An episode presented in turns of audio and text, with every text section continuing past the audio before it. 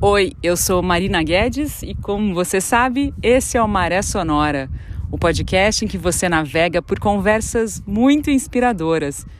E de vez em quando também dá muita risada por aqui. Esse episódio está sendo muito, muito especial. Estou gravando aqui direto da Noruega.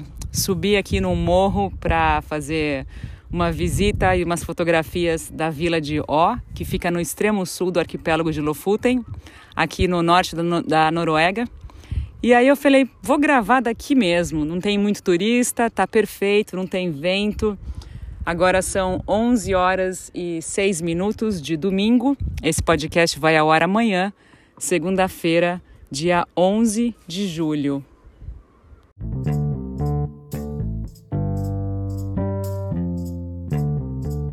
Eu passei três semanas num veleiro, num OVNI.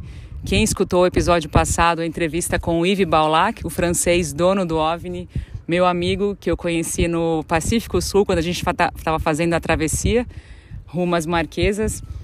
E aí a gente fez uma velejada de 20 dias de Alessund, aqui na Noruega, até Lofoten. Foi sensacional. A gente fez várias paradas, a maioria delas atracada em algum pier, é, ancoramos três vezes, mas foram lugares e momentos incríveis, incríveis.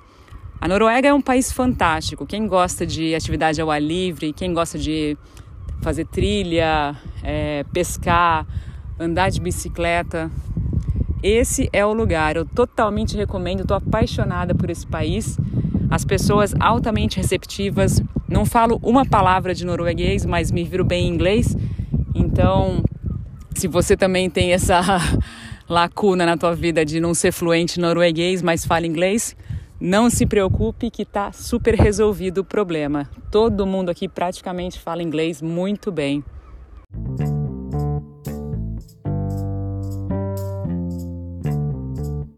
Esse período que a gente passou atravessando, subindo pela costa, né, rumo ao arquipélago de Lofoten, que foi onde eu desembarquei no dia 5 de julho, foi muito, muito especial. A gente visitou algumas vilazinhas que anteriormente eram vilas de pescadores e hoje em dia viraram verdadeiros museus a céu aberto. Aqui nessa ilha de Ó, inclusive, ela é bem nesse estilo, assim, né? Tem muita construção que remonta ao período em que era de pescadores, efetivamente, mas hoje em dia essas acomodações viraram albergue, é, alojamento. Então, em resumo, virou um lugar turístico, mas extremamente bem conservado, lindo, lindo. São essas casinhas tipo palafitas, né? A maioria delas vermelhinha. É bem característico dessa, dessa área, assim, da Noruega como um todo, né? Essas vilas de pescadores.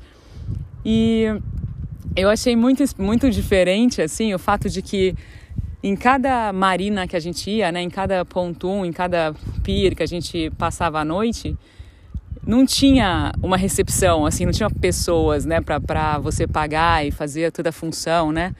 Existia o que eles chamam de caixinha da honestidade, honest box, e aí as instruções num papel dizendo quanto custava por noite ou por hora a utilização daquele espaço ali, eventualmente é, se você puxasse eletricidade ou então usasse os, as dependências de serviços como toalete, é, banheiro com ducha.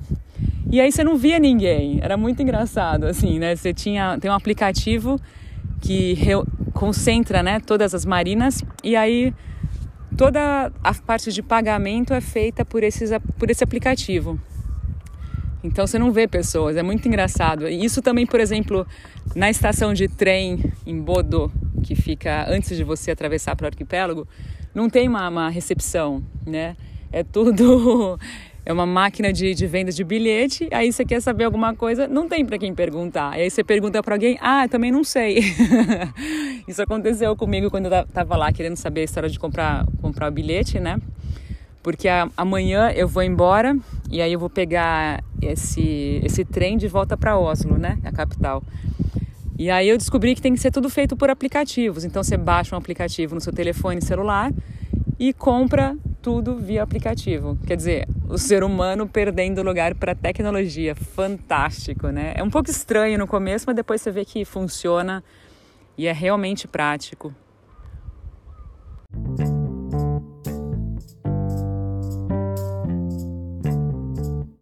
Bom, e falando um pouco aqui de Lofoten, né? Esse arquipélago que são basicamente cinco ilhas principais e elas são conectadas ou por pontes ou por túneis. É muito interessante, assim, as pontes são verdadeiras engenharias fantásticas, assim. O visual dessas pontes, puxa vida, é sensacional. Não tem como você não parar e apreciar.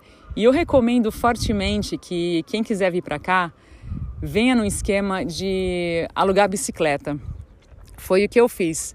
Eu fiquei em dois lugares diferentes. Em cada um desses lugares eu, eu aluguei uma bicicleta normal, ou você pode fazer bicicleta normal ou elétrica, né? Eu gosto de da de verdade, de sentir o cansaço físico, né?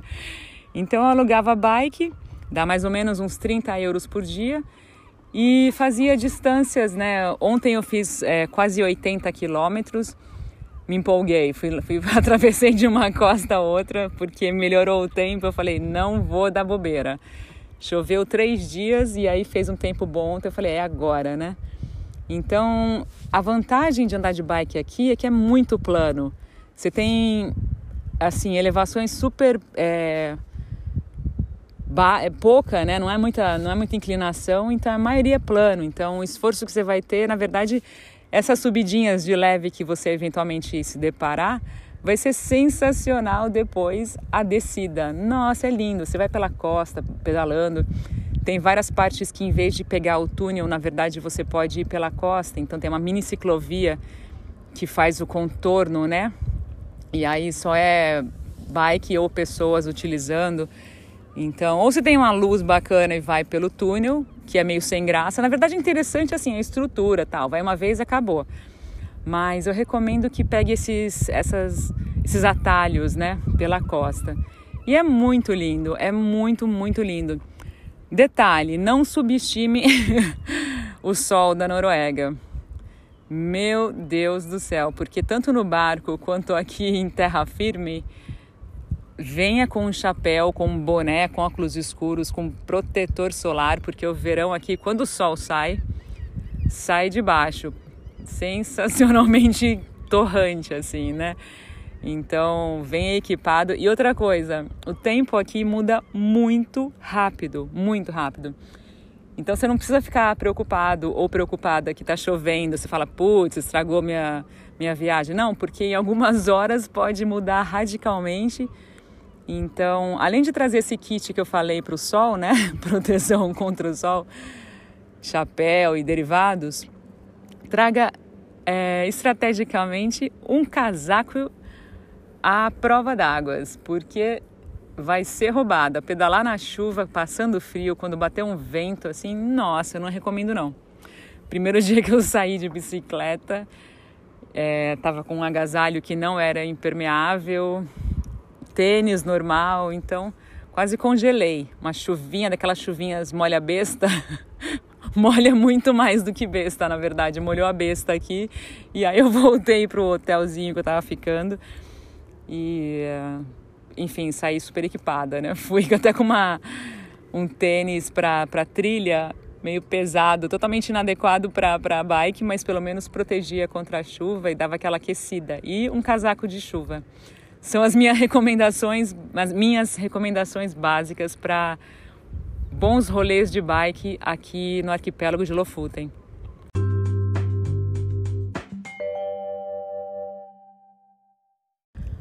Eu tenho um sonho de retornar para esse lugar no inverno, porque aqui você pode vislumbrar aquele fenômeno que deve ser assim espetacular, que é da aurora boreal. Esse, a gente está aqui, Lofoten fica entre as latitudes 67 e 68 norte. Então aqui no inverno rola a aurora e é fantástico, né? Quer dizer, imagino, né, que seja. Eu nunca tive essa essa alegria de, de presenciar esse fenômeno. Mas as montanhas também cobertas de neve, as fotografias que eu já vi daqui são realmente fantásticas. No verão muda completamente. No verão você até vê um pouquinho de é, neve remanescente no alto do morro, tal, mas a maioria é verdinha sobre a rocha, né? Então muda consideravelmente a paisagem. Eu acho que vir para cá no inverno deve ser realmente muito especial. Aqui no verão tem uma coisa muito, muito incrível, muito emocionante, que é o sol da meia-noite. Então o que acontece? Basicamente, os seus dias não escurecem no verão. Né, o sol da meia-noite é uma coisa assim realmente lindíssima de ver. Quando a gente estava chegando aqui de veleiro, a gente chegou num, num, dia lindo, assim, céu claro, né? Quer dizer, céu limpo. E a gente estava fazendo a travessia de Bordeaux para cá, mais ou menos 50 milhas. Saímos mais ou menos pensando, vamos chegar lá para o sol da meia-noite, né? E deu muito certo, foi muito, muito emocionante, foi inesquecível, assim, porque a gente. É, o vento foi perfeito para a travessia, nossa, foi lindo, lindo, fazendo uma ótima velocidade, um ângulo confortável, né, de estar de tá dentro do barco tal. E aí, chegando perto do arquipélago, o vento caiu, né, calor, reduziu total quase. E aí o capitão deu uma segurada no barco assim e falou: vou, fazer mais devagar, vamos mais devagarzinho para poder chegar com o sol da meia-noite. Meu, e foi lindo, foi de chorar, sabe? Foi de chorar. Só de lembrar me emociona agora, porque tava o sol assim na silhueta das montanhas, meio que brincando de se esconder, assim, indo para trás da montanha. E aí a gente ia na direção de que pudesse ver um pouquinho mais, brincando de, de caça ao sol, né? E isso já passava da meia-noite. E aí a gente fazendo foto, eu e o Ive e o Felipe, que éramos a tripulação, né? O Felipe é um amigo do Ive francês de muitos e muitos anos. Como eu falei num outro episódio, eles têm até um barco em, em parceria na França, um barco um pouco menor. Então a gente vivenciou aí esse espetáculo do Sol da Meia-Noite, que foi, acho que, sem dúvida nenhuma, um dos momentos mais incríveis dessa viagem. E recentemente também, ontem, nesse rolê de bike que eu dei, até surpreenda-se, aqui tem também prainha de areia branca com água azulzinha. Nossa, é muito, é muito surreal, é muito... É, a variedade de paisagens daqui de Lofoten é, é fantástica. Então eu estava voltando, dei um super rolê, né, de quase 80 quilômetros. Para mim é um super rolê porque o rolê maior que eu já dei na minha vida de bike foi 100, 100 quilômetros na Itália. Estou meio empolgada com bicicleta atualmente, né? Mais, um pouco mais de distância. E aí ontem voltando para cá, para a Vila de Ó, onde eu tô até amanhã, tinha esse momento assim, quase meia-noite, peguei um pedacinho assim do lugar que a gente chegou inicialmente, que foi Vilarejo de Reine, e aí deu para contemplar um pouco do, do sol da quase meia-noite e, e é sempre mágico, assim, é uma coisa muito simples, mas muito, muito especial. Então, no inverno, vindo para Lofoten, você pode contemplar a aurora boreal e no verão tem o sol da meia-noite. Uma coisa engraçada é assim, que você vai dormir, tipo, eu fui dormir ontem um e pouco da manhã com o sol assim parecendo que eram cinco da tarde ainda, né? Então meio que zoa assim o seu o seu corpo. Parece que você está eternamente em jet lag, sabe? Eu tô se não tiver um, um tampão no, nos olhos e cortininha bem escura, acho que dormir seria praticamente impossível. Então isso dá uma zoada na, na, na estrutura física, né? Quando eu voltar para Itália, acho que eu vou dormir por 36 horas, né? Fora que a gente não para, né? Que você tem vontade de fazer tudo, tudo e sair, fazer trilha e pedalar e não sei o que. Então, eu acho que eu vou ter que descansar por uma semana, mas é muito lindo. A paisagem, a, a beleza natural daqui é fantástica, sabe? Realmente.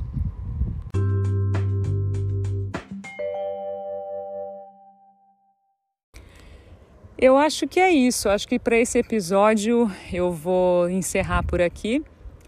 Amanhã a minha rotina vai ser o seguinte: vou acordar, pegar um busãozinho de 10 minutos até onde a balsa sai de Mosquenis para Bodô. Aí tem uma travessia de umas 4 horas de balsa até Bodô, que fica já no continente. De lá, às 9 da noite, olha a saga, né? Eu e as minhas sagas de logísticas para chegar e ir embora de um lugar. De lá eu pego um trem que vai durante a noite para Oslo e aí chego. Detalhe, nesse meio do caminho tem uma troca de trem. Todheim, Todheim, não sei como é que fala ainda, não aprendi a pronunciar essa palavra, mas eu chego em Oslo na, no início da tarde de, te, de terça-feira, dia 12. Fico lá dia 12, dia 13, dia 14 e 15 volto para Itália. Volto para casa para seguir com as entrevistas. Tem convidados aí muito legais que eu estou super empolgada para preparar essas, esses bate-papos. Vai ter, vai ter uma série de, de conversas super bacana que eu tenho muita, muita certeza que vocês vão gostar. E aquele recado, se vocês tiverem sugestão, tiverem alguma indicação de com quem eu possa conversar, isso eu acho sensacional, adoro ter essas sugestões, valorizo, é, aceito, acato essas sugestões. Então, entre em contato comigo pelo Instagram, pelo Facebook, pelo site www.podcastmariasonora.com. E quem quiser dar aquela apoiada, fazer com que o podcast siga adiante, porque afinal de contas é um trabalho que eu levo muito a sério, tenho gastos com isso, né? Tem a hospedagem do site, tem a, os equipamentos que eu uso para gravar, tem a meu dia a dia, né? Que eu tenho que me alimentar também. E quando venho fazer esses rolês que, que eu compartilho, isso também não. Infelizmente não é gratuito. Então, quem quiser ser um apoiador ou apoiadora do Maré Sonora, pode fazer através de um Pix, que é o podcastmariasonora.gmail.com ou então sendo um apoiador através da plataforma Anchor. E isso para quem mora fora do Brasil. E geralmente eu coloco na descrição de todos os episódios, tem lá as coordenadas para vocês é, escolherem a forma de apoio. Qualquer contribuição, não existe valor mínimo, não existe valor máximo. Qualquer cinco reais já vai ajudar muito. E é isso aí, pessoal. Eu espero que tenha dado assim uma instigada mínima aí para conhecerem mais sobre a Noruega, sobre um, o arquipélago de Lofoten e acho que vale a pena. Eu, eu confesso que, eu, que eu, não, eu desconheço que exista algo melhor na vida do que viajar, do que ter essa troca de experiências e ampliar os horizontes, literalmente ampliar a cabeça.